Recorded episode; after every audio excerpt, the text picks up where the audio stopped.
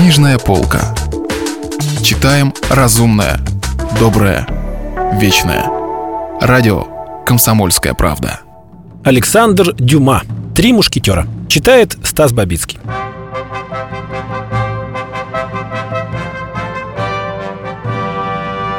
В первый понедельник апреля 1625 года все население городка Менга казалось взволнованным так, словно гугеноты собирались превратить его во вторую Ля-Рошель.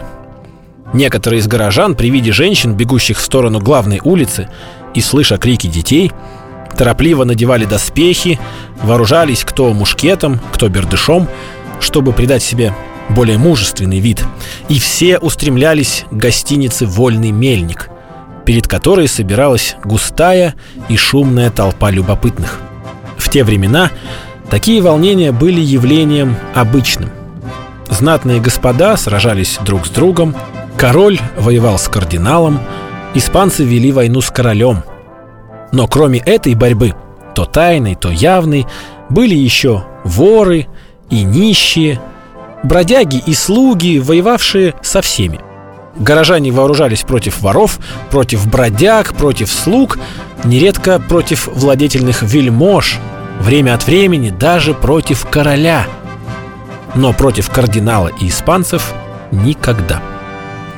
Именно в силу этой закоренелой привычки вышеупомянутый первый понедельник апреля 1625 года горожане, услышав шум и не узрев ни желто-красных значков, ни ливрей слуг герцога де Ришелье, устремились к гостинице «Вольный мельник».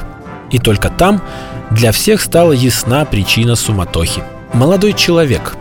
Постараемся набросать его портрет.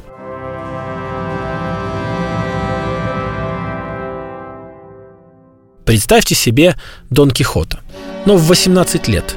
Дон Кихота без доспехов, в шерстяной куртке, синий цвет которой приобрел оттенок средний между рыжим и небесно-голубым. Продолговатое, смуглое лицо – Выдающиеся скулы – признак хитрости, по которому можно сразу определить гасконца, даже если на нем нет берета. А молодой человек был в берете, украшенном подобием пера. Взгляд открытый и умный, нос крючковатый, но тонко очерченный. Неопытный человек мог бы принять его за пустившегося в путь фермерского сына – если бы не длинная шпага на кожаной портупее, ерошившая гриву его коня.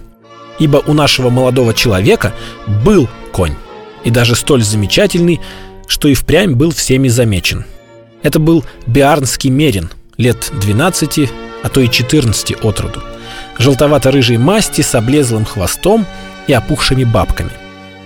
В те годы, когда все знали толк в лошадях, появление этого биарнского мерина в Менге произвело столь неблагоприятное впечатление, что набросило тень даже и на самого всадника.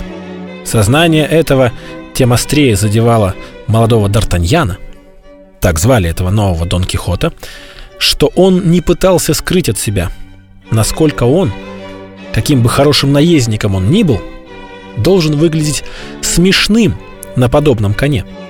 Недаром он оказался не в силах подавить тяжкий вздох – принимая сей дар от господина Д'Артаньяна отца. Он знал, что цена такому коню самое большее 20 ливров. Зато нельзя отрицать, что бесценны были слова, сопутствовавшие этому дару. «Сын мой», — произнес гасконский дворянин с тем чистейшим биарнским акцентом, от которого Генрих IV не смог отвыкнуть до конца своих дней. «Сын мой, конь этот увидел свет в доме вашего отца лет 13 назад и все эти годы служил нам верой и правдой, что должно расположить вас к нему. Не продавайте его ни при каких обстоятельствах. Дайте ему в почете и в покое умереть от старости. При дворе, продолжал Д'Артаньян отец, том случае, если вы будете приняты при дворе, не покоряйтесь никому – за исключением короля и кардинала. Только мужеством, слышите ли вы, единственно мужеством дворянин в наши дни может пробить себе путь. Вы молоды. Вы обязаны быть храбрым по двум причинам. Во-первых, вы гасконец. И кроме того, вы мой сын. Не опасайтесь случайностей, ищите приключений. Я дал вам возможность научиться владеть шпагой. У вас железные икры и стальная хватка. Вступайте в бой по любому поводу. Деритесь на дуэли. Тем более, что дуэли запрещены, и значит, нужно быть мужественным вдвойне, чтобы драться. Я могу, сын мой, дать вам с собою всего 15 ЭКЮ, коня и те советы, которые вы только что выслушали.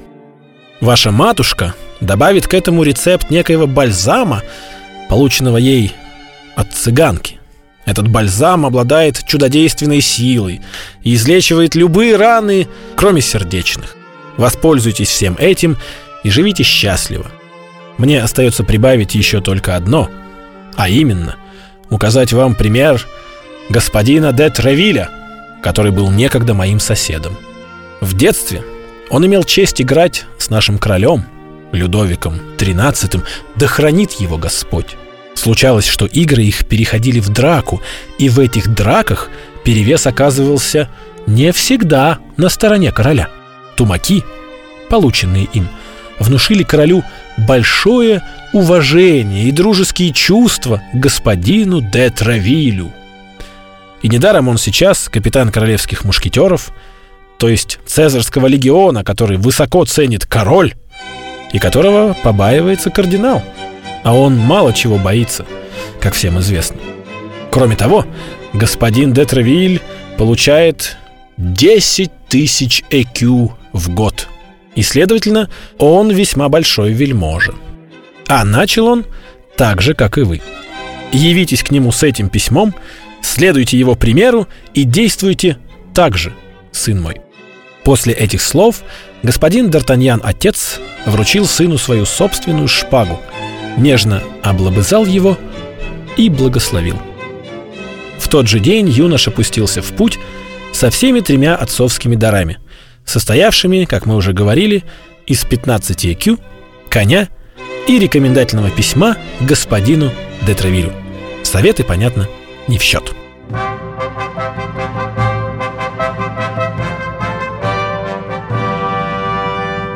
Продолжение романа слушайте завтра.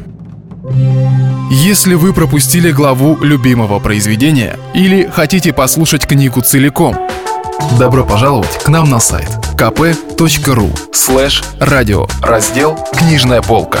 Книжная полка. Читаем разумное, доброе, вечное.